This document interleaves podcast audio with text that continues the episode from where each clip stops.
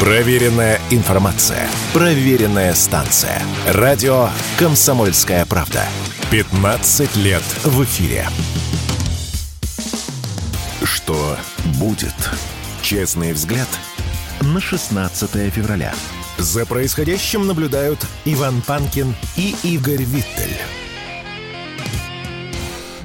Здравствуйте, друзья! Здравствуй, дорогое отечество! В студии радио «Комсомольская правда» Иван Панкин и Игорь Виттель. Я Как живой. Как живой. Как живой, это Как правда. там Галич пел, я живой еще пока, но, как видишь, дерганый. Спасибо, что живой. Но Спасибо. это уже из совсем другой песни.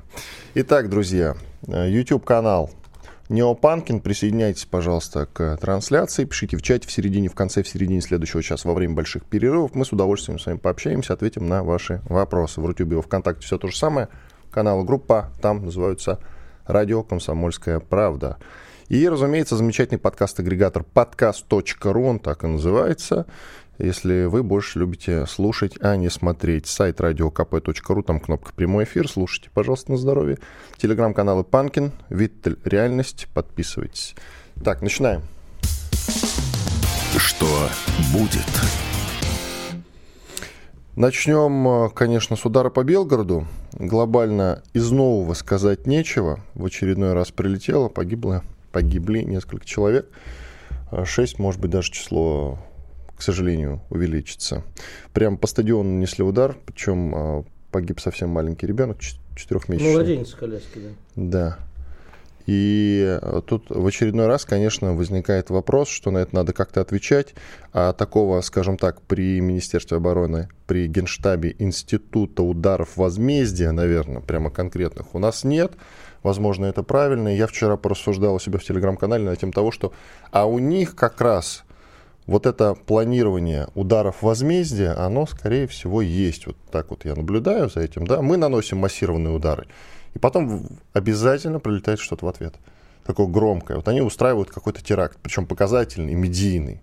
Вот удар по стадиону в Белгороде, например. Смотрите, все видят. Вот так. Правильно ли это, что у нас э, нет, скажем так, при, как я уже сказал, Министерстве обороны и Генштабе вот этого вот э, института, наверное, правильно будет сказать, да, института планирования, скажем так, ударов возмездия. Госплан. Ну, типа того, да, что вот, смотрите, внеочередные. Надо же как-то ответить. Ответчика. Наверное, это правильно, там им в гештабе виднее, но всегда очень хочется, чтобы и они кровью умылись в ответ тоже. Потому что мы наносим удары, и это все знают, по каким-то конкретным объектам, а они бьют по стадионам, они бьют по площадям, там, Насколько где я помню, елочка тут не стоит. только стадион ТЦ еще был. Да, удар по ТЦ, да, там с магазином. А, значит, я тебе скажу. С одной стороны, понимаешь, мы можем с тобой до бесконечности повторять, что мы с тобой не военные люди, что, э, наверное, им виднее, и Генштабу, и Верховному главнокомандующему. С другой стороны, э, там, опять-таки, я в последнее время уже просто устал повторять мое личное мнение. Я думаю, что твое тоже. Э, удар возмездия должен быть страшным, но и это не, еще не все в очередной раз, я понимаю, что ты сейчас, я уже заранее знаю, что ты ответишь, что мы можем бесконечно собирать советы безопасности, ничего не будет, но нельзя не собирать. Нужно, чтобы каждый раз после таких вещей собирался Совет Безопасности, чтобы мы, а, прости за цинизм, трясли вот э, оста- уцелевшими, там, что осталось от младенца, от чего угодно, под нос совали. И доказывали, что это сделано ЗРК «Патриот» или чем они там попадают. Не, «Патриот», по-моему, это земля... Не, не помню уже сейчас. Ну, Вот, э, короче, Патриотом был сбит, насколько я помню, самолет ну, с пленными. Мы показали, опять-таки, ничего не произошло. Вот капля камень точит. Значит, э, я уверен, что прилетало тоже тут оружие, которое поставлено, ракеты, которые были поставлены на Украине с западными партнерами. Значит, западным партнерам нужно сказать, ребят, вы как не реагируете, мы по-хорошему. Помнишь, о чем мы с тобой говорили вот с самого начала, в самом первом выпуске? Мы еще позвали журналистку из Израиля с теорией, что как бы у нас президент очень четко все всегда говорит, э, предупреждает. Если не слышит, делает следующий шаг. Вот сейчас настала пора следующего шага, как мне кажется. И если наши западные партнеры а, в ответ на предъявленные им ракеты и останки тех, кто там был убит, со всеми доказательствами, не придумывают что-нибудь, э, как остановить своего э, цепного пса Владимира Зеленского, а значит, нам нужно показать западным партнерам, что наша воля крепка, танки наши быстро, и чтобы кто-нибудь умылся кровью. Я понимаю, что сейчас, знаешь, легко сказать, вот легко этому лысому, сидя в студии, призывать к Третьей мировой, но мне кажется, что дальше так продолжаться не может.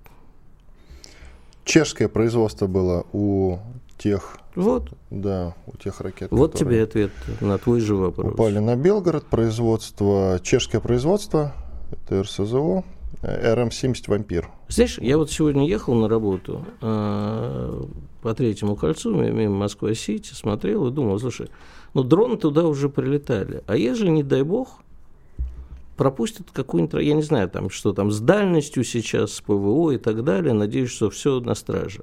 Ну, вдруг так вот получается, что прилетает как в Белгород. Я понимаю, что Белгород ничем не хуже Москвы, я не, не на это намекаю. Но просто мне я не понимаю, почему нету какого-то массового возмущения, почему вся страна не поднялась. Да, то есть как, вот мы с тобой как сидим, и еще люди, которые погружены в эту тематику в телеграм-каналах, то мне как-то хочется все-таки больше реакции. А я не знаю, вот э, Москва как-то безмолвствует, и это вот э, вызывает у меня... Сегодня будет пятница, вечер, все опять пойдут гулять. У нас, между прочим, в стране трагедия. Хорошо бы траур вообще-то объявить. Дело в том, что, ну давай будем честны, часто придется траур объявлять. Да. Да. А еще можно делать вид, что ничего не происходит. Ну и тут, конечно, встает э, моральный вопрос. Регулярные трауры, а ты понимаешь, что на федеральном уровне это довольно проблематично. Это, да, и это будет... Это и перекройка сеток, в том числе мы как медийщики это знаем, э, на телеканалах, угу. радиостанциях. Это еще куча всяких Ваня, я все э, прекрасно да, знаю, то, что ты хочешь сказать. Я все это прекрасно понимаю, да. И еще федеральные трауры будут создавать нездоровую атмосферу в стране. Ну, Мне хотя... недавно один человек сказал, нам нужно, чтобы все помнили о том, что происходит, вешать такую черную ленточку. Ну, ты понял, да? Как на фотографиях погибших, вот как раз вот проводить в такие дни а, на телеканале идет какая-то передача, а там черная ленточка. Угу. А эти самые из страны 404 будут страшно радоваться тоже. Так тому, вот, я, это к тебе еще... вопрос. Какой Вань, траур тогда? Регулярно? Я сам с собой спорю и размышляю вслух да, то есть у меня нет готового решения, я просто с тобой, как с другом, вот советуюсь, вот как, как лучше сделать, потому что вот мы с тобой, когда перед эфиром успели быстро пересечься, я говорю, ну а что, что говорить про Белгород, опять одно и то же, что хочется нажать на кнопку, чтобы ответили, действительно умылись уже кровью, хочется, что еще можно сказать, я не знаю, я не знаю, как правильно, объявлять траур или нет, потому что сердце кровью обливается каждый раз. А во что это должно вылиться, ну, правда, не знаю. На, по мне, так мы должны предъявить, вот то, что я знаю точно, а не спорю сам с собой, надо предъявить западным партнерам, чехам. Ну, мне бы, конечно, не хотелось, чтобы прекрасный город Прага мы уничтожили, но чехам предъявить надо. А что ты им предъявишь? Конкретно? Слушай, э, ты знаешь, э, надо вести Дело, не, понимаешь, предъявлять-то надо не им предъявлять не им надо. Они партнерские поставки осуществляют. Отлично. Вот чтобы они знали, что партнерские поставки небезопасны. Нет, подожди. Знаешь, а Снаря... вот надо не чешские города уничтожать. Надо на подходе эти снаряды уничтожать. Ну, правильно, ну вот накануне до Белгорода, а во, во, Львов, во, Львове, во Львове мы, насколько я помню, скорее всего, уничтожили склады, ремонтные заводы и так далее. Что во Львове-то полыхало мы с тобой да, накануне это было. говорили. Но бить по чешским городам в чем логика-то? А, я думаю, что надо Хотя бить, они конечно, заслужили, конечно. Я на, думаю, надо бить не по чешским городам, но, например, захватить чешские активы где-нибудь, сказать, ребят. Знаете, они у нас есть? Э, есть. Нам бы, кстати, свои еще с царских времен у них. Э, значит, э, да, кстати, вспомнить, что белочехи-то да. вывезли. А, значит, смотри, у нас есть и чешские активы, и многое другое. У нас очень много в стране иностранных активов. Все они должны быть конфискованы. Все они должны быть направлены на победу. Ну, а пока мы только у иноагентов конфискуем. А, я думаю, что пора переходить э, укол зонтиком и все прочее. То есть иноагенты больше враги, чем те, кто реальные враги, получается. Иноагентство иноагентству рознь, безусловно, но если ты говоришь, у нас полно разных вражеских активов, а мы их до сих пор не конфискуем, активы недружественных стран, это официальное название, насколько я понимаю. У нас есть официальный статус, но дружественные страны, мы их активы, значит, не конфискуем. Это У любопытно. У меня есть личный интерес. Знаешь, я вот всегда, когда езжу по Софийской У тебя набережной... есть в чешских э, банках какие-то вклады? Нет, наоборот. А, В Москве очень есть красивое здание, я думаю, одно из самых московских красивых зданий, Софийская набережная резиденция посла Великобритании. Как он, зачем мы ему передали это здание, непонятно. Отнять. У него очень богатая история. А, вот, да, я очень хочу пожить в этом дворце. Можно как-нибудь отнять и нам с тобой, Да например, пора уже. передать Значит, за Великобритания, услугу. Великобритания точно Нагадить заслужила. англичанки, да. Вот мне это зданица прям Кстати, а приглянулась. чехи же нас выселяли действительно из э, наших э, резиденций. там. Конечно, да. Да, Ну, слушай, и мы должны. пора бы. Посольство, говоря, посольство Чехии на улице Фучика, если мне не изменяет, пора. переименовать в улицу Гашика. Или, кстати, на улице Гашика, я вот сейчас не помню. На, нет, улица Фучика, И улицу честно. Гашика тогда тоже переименовать. Мгм. Только правильно Нет, подобрать э, и вот имя, значит, Нет, заслуженного Гашка не трогать. человека. А, все-таки Гашка не трогает. Ну Это ладно. великий наш уже писатель, не чешский. Перерыв у нас. Иван Панкин и Игорь Виттель с вами. Радио «Комсомольская правда». Срочно о важном. Что будет? Честный взгляд на 16 февраля. За происходящим наблюдают Иван Панкин и Игорь Виттель. Владимир Зеленский подписал закон о легализации медицинского каннабиса, то бишь марихуаны. О, Ну, ну что, молодец, теперь мы, когда будем слышать какую-нибудь ересь как раз с украинской стороны, будем знать, что они курят. А можно, э, когда мы войдем в Киев, мы не будем отменять этот закон? На терри- Ты- на терри- на территории Дело в том, что таким образом ты намекаешь, всё. Ты намекаешь, что и в России, потому, потому что Украина, ну, в теории должна стать тогда Россией, то есть э, на территории всей страны будет действовать этот закон, если Ну, мы не его знаю, сохраним. я думаю, что все-таки режим для новых территорий там введем особо. Ага. Режим для новых новых территорий. Сейчас у нас новые территории, а будут новые новые, когда мы дойдем. Кон- Короче, в Киеве... То есть так и скажи, я за легализацию марихуаны. Ну что А я чего? Я никогда и не скрывал. Ужас. Я Нет, за нет, я нет, это друзья. Я не солидаризируюсь За легкие, да, за вот за тяжелые, тяжелые наказания. Там, где легкие, там, да, и там и тяжелые, Ой, на слушай, мы сейчас я еще за легализацию проституции. Так, если чтобы ты сразу мне не задавал много вопросов, я тебе отвечу. Есть вещи, которые надо легализовать. Да ты что, а еще какие? И главное, что тебе от легализации проституции? Мне ничего. А, ну я уже вышел из этого возраста. Я уже слишком стар, да, для Да, этого мно- мной торговать бесполезно. Никто не курит. Я уже в том возрасте, когда согласие страшнее отказа. Да, все правильно. Так, ладно, идем дальше. Потоптался по старичкам, да, с утра? Да, почему бы и нет, собственно. Ладно. А, Знаешь, ну, это как в- было написано в одном лондонском пабе, никогда не жалуйся на пиво, когда сам станешь старым и слабым. Вот. Ну, э, как говорится в известной пословице, старость не радость, молодость гадость. Мгм. Евросоюз. Старость не радость, маразм не оргазм. Э, ЕС не заинтересован в продлении контракта на, транс- на транзит российского газа через Украину. Еврокомиссар по энергетике об этом заявила Кадри Симпсон. По ее словам, возвращение к привычным отношениям с Россией невозможно. Что же вы до этого-то с продлением э, контракта на транзит российского газа через Украину тянули-то? М? Ну, очень это очень хорошо, потому что если мы сами, э, ссылаясь на то, что вот у нас есть обязательства, э, и вообще, понимаешь, даем Украине заработать на транзите, российс- на транзите российского газа, то если мы сами не прекращаем, значит, ну, спасибо, что прекратят. А я, Можно только спасибо сказать. Мне только интересно, нас это, конечно, доволновать не должно, а где они будут брать газ? Они будут... на зеленую энергетику они перейдут. Ты что? Ага. Кстати говоря, вот как они перейдут на зеленую энергетику, если сейчас они пытаются нарастить свой ВПК? Вот это тоже интересный момент, Нет, да? они не смогут перейти на зеленую энергетику, они будут покупать э, газ втридорого, жиженый природный газ откуда, ну там У может, Норвегии, что-то наверное. Норвегия даст, да, но скорее всего, что жиженый СПГ, Нет, Норвегия ничего не даст. Норвегия все продает. Причем ну, по стандартным ценам, без скидок. Естественно, не бесплатно. Но СПГ будут в Америке за три, втридорого покупать или в Катаре, я не знаю. В Катаре, по-моему, не так дорого, как в Норвегии, насколько я А знаю. транспортировочка? Ну да, этого, этого же нет, трубы нет. Да, а Красное море, в котором эти с нецензурным названием хуситы. Хуситы хулиганят. Да, и нефть, и газ, все под угрозой. Поэтому, ради бога, мы найдем кому продать. Может быть, не так выгодно, как я с тобой обычно говорим. Да, мне там есть вопросы. Но мы и дешево продаем, к сожалению. Ну, хорошо, лучше мы будем продавать дешево, чем мы будем кормить врагов. А сейчас мы этим не занимаемся? Занимаемся, это надо Но... прекратить. И уран надо перестать продавать, и титан. Да. И мы с тобой спорили об этом, а, вернее, не мы с тобой, а в принципе мы эту дискуссию поднимали накануне, что вот есть же план не пускать сюда иностранцев, да, отнимать у них также там автомобили, обыскивать, ну, вести себя так же, как э, они, собственно, поступают.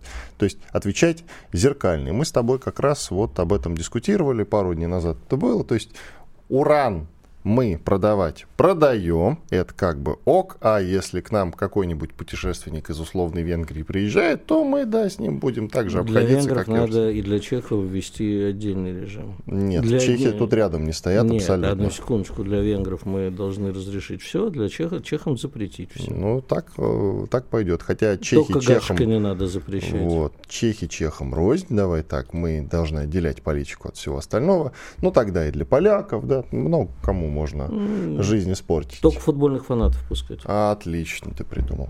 Видишь, вот у нас э, везде есть какие-то исключения. Если ты действуешь, действовать нужно решительно, понимаешь? Ну, видишь, к сожалению, мы не действуем решительно. Что я тебе могу сказать? Увы и ах. Значит, Зеленский подписал закон до легализации марихуаны и тут же поехал к Макрону. А почему он поехал к Макрону? Потому что Макрон к нему приехать отказался накануне из соображений безопасности. И это на самом деле первый такой эпизод, считай, прецедент, когда лидер иностранного государства или какой-нибудь крупный чиновник или политик отказывается приехать в Киев, и у него официальная отговорка, официальная, Не что... отговорка. Ну, какая разница? У него официальная причина для этого по соображениям безопасности. Отлично, я тебе отвечу на этот вопрос. Ну, да, Значит, это не вопрос. Э, судя, ну да, это на твое заявление. Судя по всему, после того, как э, Барель посидел э, в подземном переходе, или где он там сидел... На, на паркинге, С да. мокрыми штанами, а, скорее всего, по специальным каналам а, предупредили украинскую сторону и предупредили французскую сторону, и думаю, кого-нибудь еще, что, товарищи, вы знаете, время, когда Байден разгуливал по Киеву, Блинкин и кто там еще приезжал, и все вот эти лидеры – оно у нас, честно говоря, как-то нам надоело, да, что мы все время, вы Белгород обстреливаете, а мы вот э, разрешаем им гулять в полной безопасности, под воздушную тревогу. Байден же приезжал в Киев, да, я сейчас просто уже... Был, был, да. Вот. Байден был. Под воздушную тревогу, даем вам красивую картинку, а ну вас нафиг. Мы просто предупреждаем, мы больше ни за что не отвечаем. А вы потом не обижайтесь, если вдруг кто-нибудь из лидеров Европы или Америки случайно попадет под обстрел. Все. Мы вот так, я, я так думаю. Ну, либо просто Макрон э, струхнул, посмотрел, как сидел там э, Барель и сказал, не-не-не, никуда больше не поеду, ну этих русских нафиг. Ну, скорее всего, французская разведка предупредила бы нашу. Мы Возможно. с тобой понимаем, что бить не стали бы. Нет, не но ли? предупредить, да. А никто не говорит, что стали бы бить. Главное предупредить и объяснить. Чего же тогда боится намекнуть, Макрон? подмигнуть. А ну нафиг, а вдруг а, предупреди... Э, не станут бить, а вдруг меня, нас так заманят. Знаешь, вот сейчас интересное, что я прочитал. Мы с тобой вчера Каю Каллас вспоминали, премьер-министр Эстонии. Позавчера, правда. Ну, да ну ладно. ладно, неважно когда. Э, так, они сейчас говорят, слушайте, а вообще мы оказываемся в такой ситуации, в которой, конечно же, Кая Каллас Э, нельзя арестовывать. Но вдруг какая-нибудь страна, у которой с Россией есть договор об экстрадиции, возьмет, наплюет на все и на дипломатический статус, и выдаст России Каю Каллас. Это очень интересно. Пусть теперь боятся, пусть задумываются что не только можно выдавать э, э, ордер Международного уголовного суда на арест нашего президента, а можно еще и поиграть в обраточку – и гораздо серьезнее, без всякого международного уголовного суда. А просто какая-нибудь дружественная нам страна, или, по крайней мере, не сильно недружественная, возьмет и скажет, а он ничего не знаем, вот у нас есть запрос. Так, кстати, очень интересная игра, в ней можно очень интересно играть. Когда э, дипломатический статус не будет распространяться, и будет выясняться, что, понимаешь, все лидеры стран, чиновники, официальные лица будут в небезопасности во время визитов.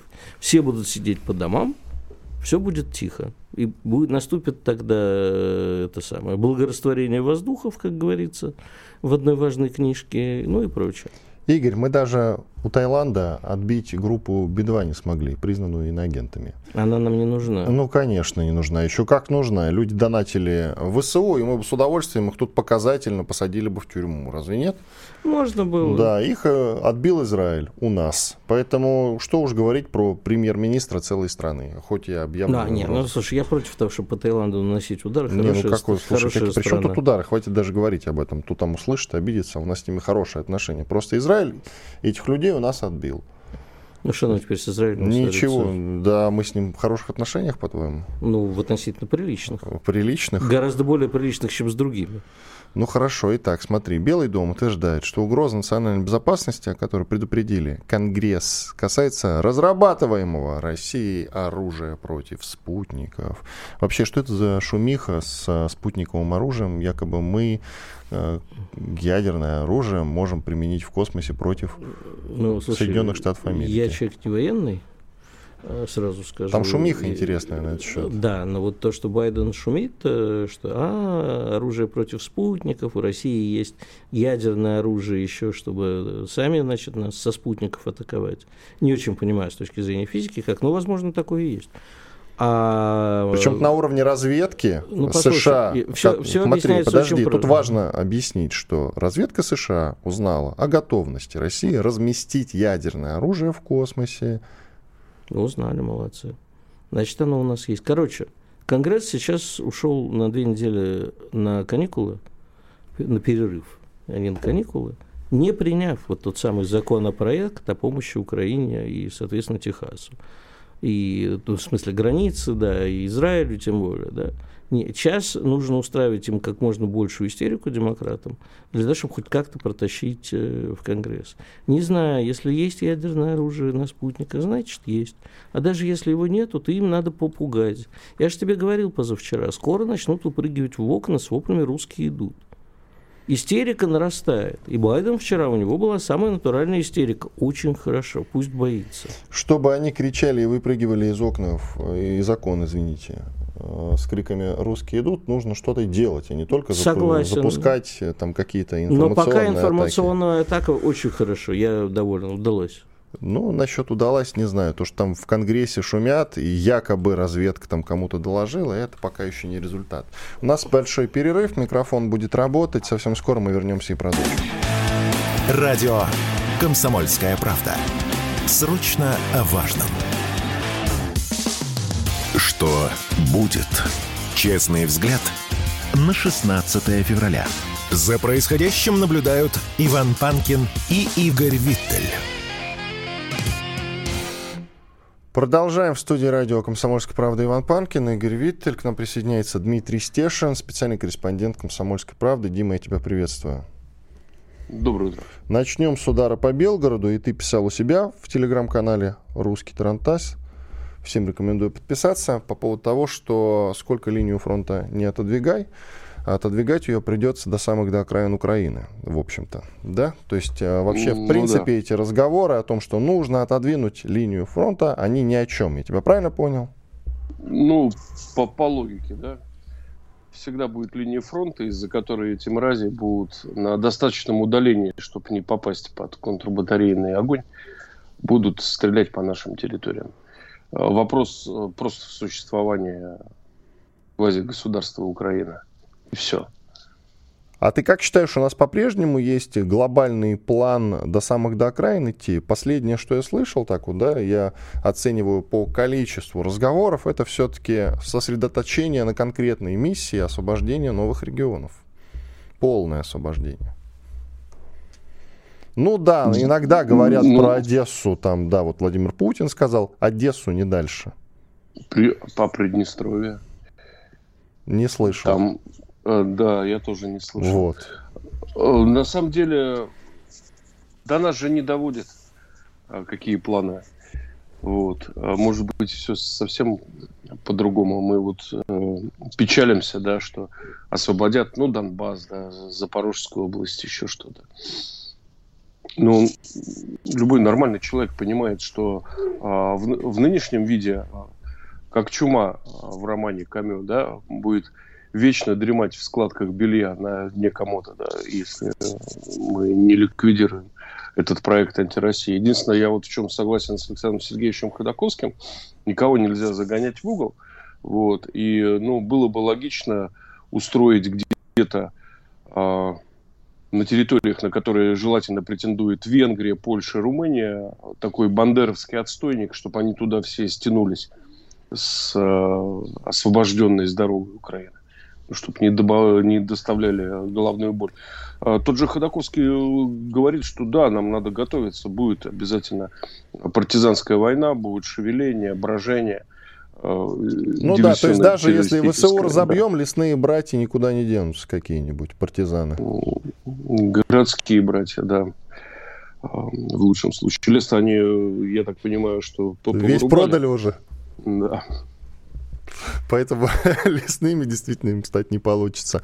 А к, скажем так, к институту ударов возмездия, так называемому, Скажи, пожалуйста, ты как считаешь, он вообще реально необходим или нет? Ну так, чтобы при Министерстве обороны, да, был какой-то, я не знаю, специальный отдел, который отвечает за удары возмездия на такие вот террористические атаки со стороны Украины.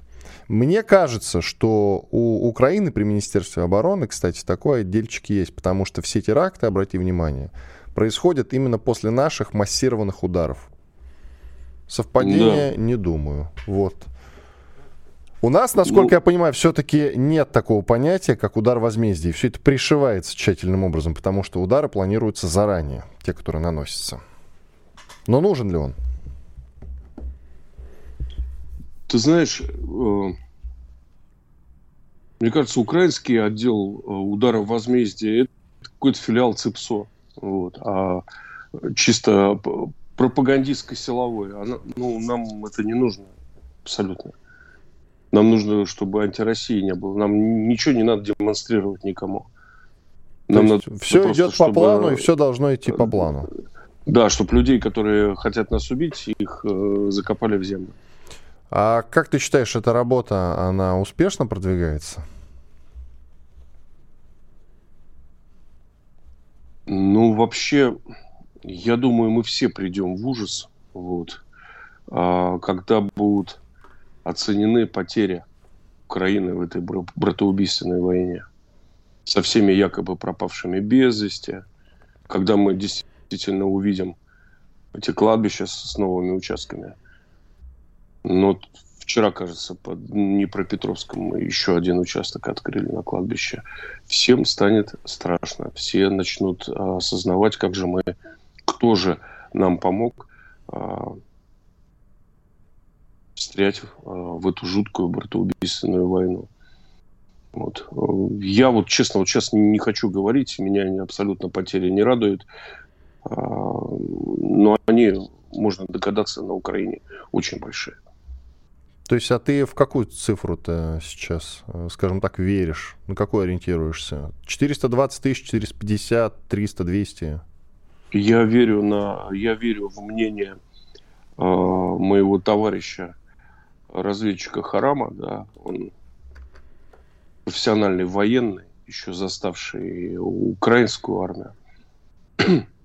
он считает, что в 2024 году весь мобилизационный потенциал Украины закончится. В этом году, получается? Да. Хм. Не, некого будет отправлять на фронт. Но даже если именно вот этот самый потенциал закончится, это же не значит, что мы разбили ВСУ. Там народ там много. Под 800 тысяч, говорят, группировка у них сейчас.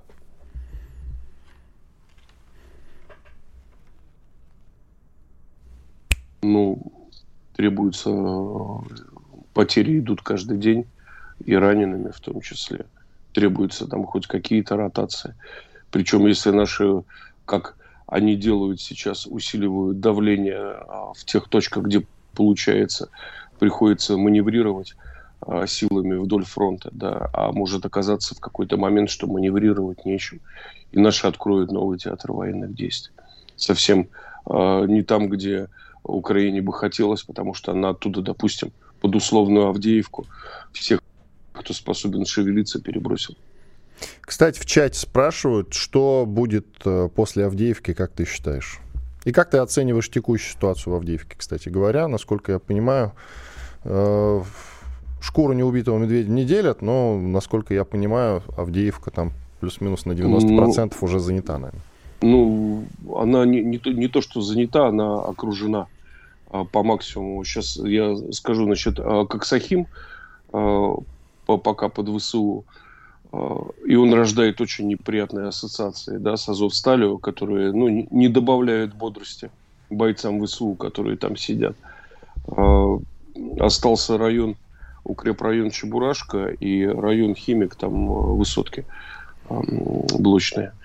Ну вот, собственно, и все. Все основные дороги и запасные дороги снабжения э, перерезаны.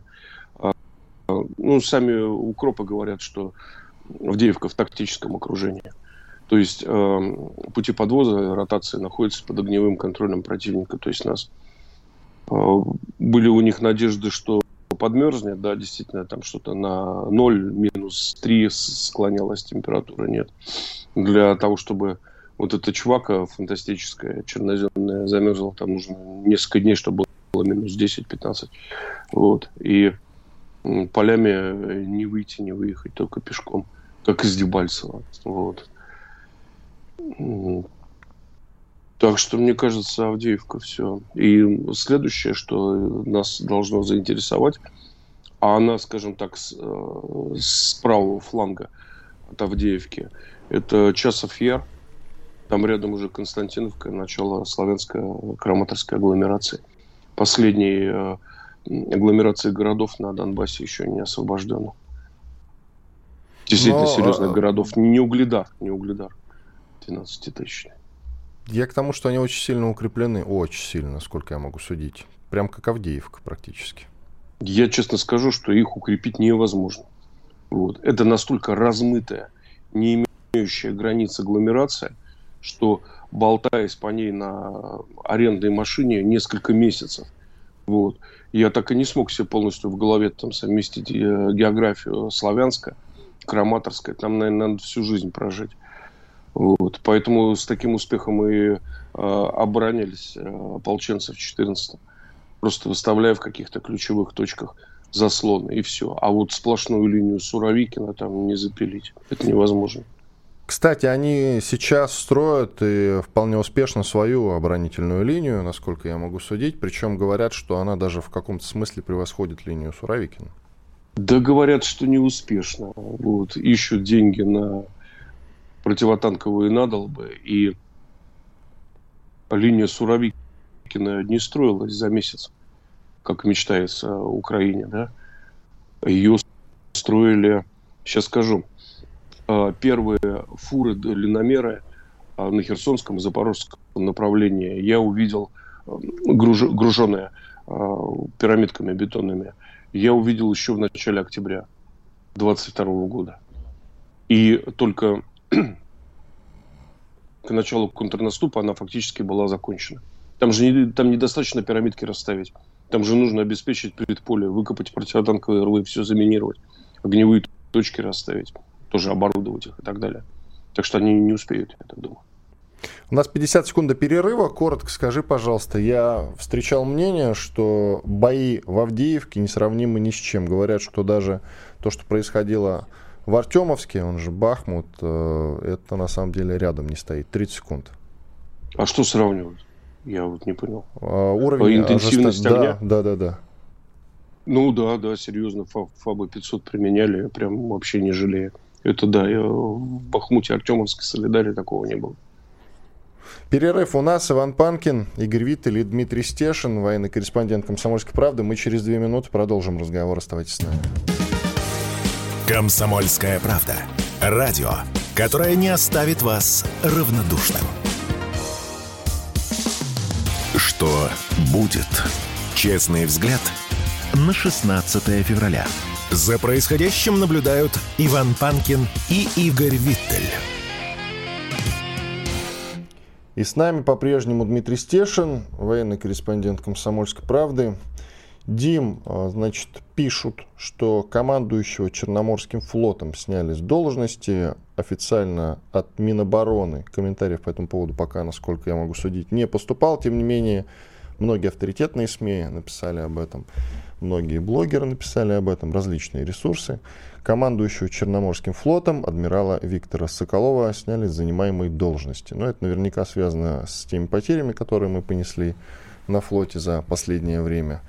Как ты смотришь на это? Устраивает ли тебя, что, допустим, просто сняли и все? Никакой ответственности, по сути, он э, не несет. Мы сейчас Минобороны будем критиковать, да? Нет, нет, мы сейчас будем рассуждать просто. Давать футурологические прогнозы. В том числе, почему нет?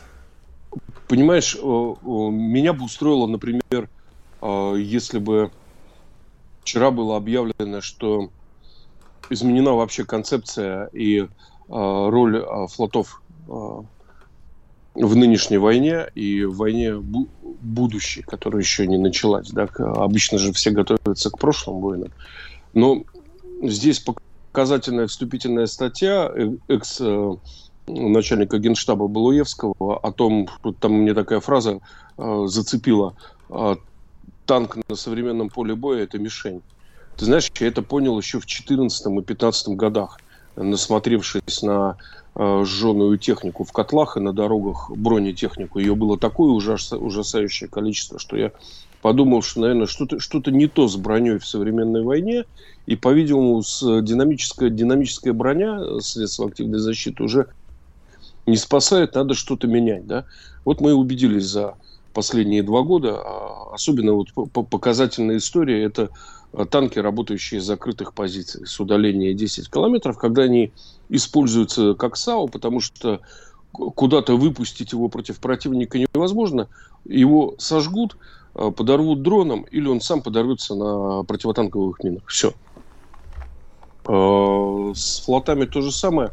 Я выскажу свое сугубо оценочное мнение, что нужно изучать опыт Ирана, серьезный. Москитный флот. Э, в семнадцатом году в ДНР пытались запилить москитный флот, и я даже участвовал в их первом учении. Это были изъятые у браконьеров лайбы с огромными двигателями, там Honda, Судзуки, не знаю, по, по сколько, по 250 лошадей, представляешь, два двигателя стоят на стеклопластиковой лодке. На ней команда людей с гранатометами, АГС э, стоит на станке, пулеметы и так далее. И вот мы высаживались там на какие-то косы прибрежные. Вот. И я ради интереса, когда писал про это репортаж, решил посмотреть, э, что такое москитный флот э, Ирана, состав, что там за суда, потому что я немножко разбираюсь в одномоторике полез и обнаружил вакуум в интернете.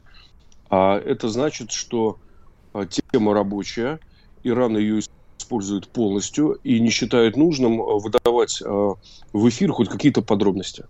Вот как работает москитный флот Ирана, мы убедились вот в последние месяцы в акватории Красного моря.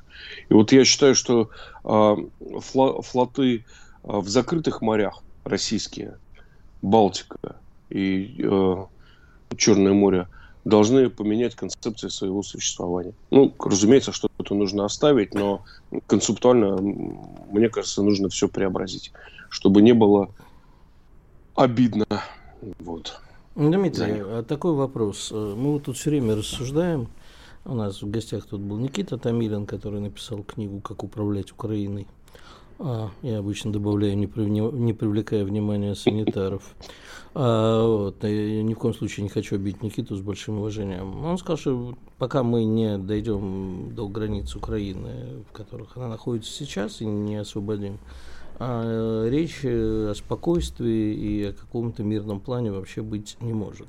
Но у меня возникает закономерный вопрос. А не приведет, я его задаю каждый день всем нашим практически экспертам, а не приведет ли это к тому, что увидев, что мы так э, с Украиной, в общем-то, поляки и прочие э, сами с их территории начнут нас обстреливать, бомбить и так далее. А по аэродрому Жишов нужно было наносить упреждающие удары совершенно законно. Я, Я тоже считаю... об этом говорю в каждом эфире, но вопрос а что дальше? Ну, нанесли. Будет это в Третью мировую войну развернуто или нет? Вот, вот у меня есть ощущение, что этот вариант э, рассматривается и очень серьезно.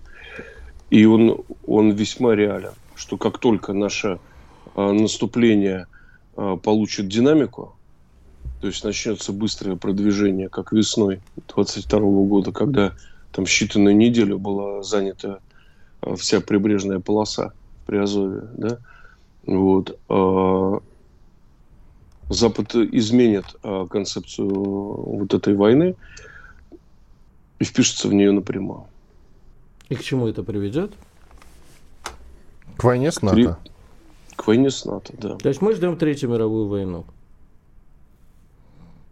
И да, это все, знаешь, э, напоминает 2014 год, когда э, ни Кайзер не мог отменить мобилизацию, ни Николай II. Угу. А, на самом деле, да, есть очень хорошая книга Пушки Августа. Дмитрий, наверное, читал ее. Иван, если ты не читал, посмотри. А, почитай, отличная книжка, 1914 как раз. Как это все происходило? А война-то будет и ядерная, или такая конвенциональная? Я понимаю, что вопрос подлый, но хочу все знать. Ну, Дима, просто мне самому интересно. Подленький такой. Но вообще тема о том, что ужас и масштабы поражения от ядерного оружия сильно преувеличены э, обеими сторонами, скажем так, противостояния, очень давно с выкладками, с примерами. Ну, в принципе, я сам там в Чернобыльской зоне прожил неделю, наверное, там в брошенной квартире и купался в озере Ядерном в Пермской тайге, в котловане от ядерного взрыва я купался. Вот. А, вполне могут э, использовать э, тактические ядерные заряды. Угу. Я тоже купался в Припяти, поэтому с Димой оба лысые. Я ну, боюсь, что это не в этом причина. Не мешает там жить полноценной жизнью. Конечно. Вступать на радио. Ну, то есть они сейчас по очереди, считаю, я имею в виду там высшие чиновники и политики в разных европейских странах говорят о том, что нужно готовиться к войне с Россией не просто так, да, а они говорят э, это с пониманием, что действительно эта война неизбежна. А зачем она им нужна, Дим, как ты считаешь? Как в песне поется, кому нужна война, никому, конечно. Зачем Европе воевать с Россией? Какая цель? Ресурсы знаешь, или еще какая-то? Ты знаешь, я вот э, так и не, не получил логич, логического и нормального объяснения причин войны 12 года, 14 41 Дальше загадывать не хочу. Мне кажется, это как-то за гранью человеческой логики и размышления. Вообще дьявольщина какая-то. Вот. Но они постоянно, эти мрази, каждый век ходят э, в дранг на. Вот, ну, вот что ты тут будешь делать, а? И вот нашему поколению опять, по-видимому, и при, предыдущему, тем, кто младше, так вообще по полной, наверное, выпала эта судьба. Так. А есть у тебя ответ, почему они не могут пожертвовать Украиной, чтобы избежать войны? Токсичный актив. А, ну, Россию, им от него нужно а, отказаться, все правильно. Да, Россия и Украина не измотала, а наоборот запустила процессы, которые были нежелательны Западу. Это военное производство, чистка элит, а, чистка вообще самосознания а, россиян. Это все Западу абсолютно не нужно. Он с ужасом на это смотрит. А, они сформировали умеренную авторкию, о которой писали там еще с начала двухтысячных умные люди, да, что Россию спасет не открытый рынок, а какая-то ну, как авторкия в каких-то формах. Да вот, и, соответственно, импортозамещение. И, в общем, все пошло как-то не так, как им хотелось. Ну, так в, это... в, то есть, э, как инструмент Украина не сработала. Они спокойно отказываются от того, что им не нужно. Вот Афганистан вообще прекрасно. Да, взяли пример. и бросили. Ну, так могут и Украину бросить. Причем тут война? Зачем война нужна? И, и именно та, та, так и бросят. Но любимая цитата из немецкого фильма «Штайнер. Железный крест». Что мы будем делать, когда проиграем эту войну? Будем готовить следующую. Это немцы в Тамане друг с другом разговаривают в 43 году перед отступлением. Вот так. Ничего там не изменилось. Депутат Госдумы от Крыма Михаил Шеремет заявил, что Украине стоит серьезно опасаться эскалации со стороны Польши. Он настойчиво посоветовал украинским властям усилить силы на границе с польской стороной, которая давно мечтает о ее территориях. Так, видим ли мы, скажи, пожалуйста, какие-то шевеления в Польше на тему того, чтобы наступать на Украину каким-то образом? Минута. Там там одна раздача карты поляков что стоит. Причем задолго до Майданов и каких-то событий. А еще вопросы у Венгрии, и с которой мы солидаризированы, скажем так. И вопросы к украинским территориям у Румынии.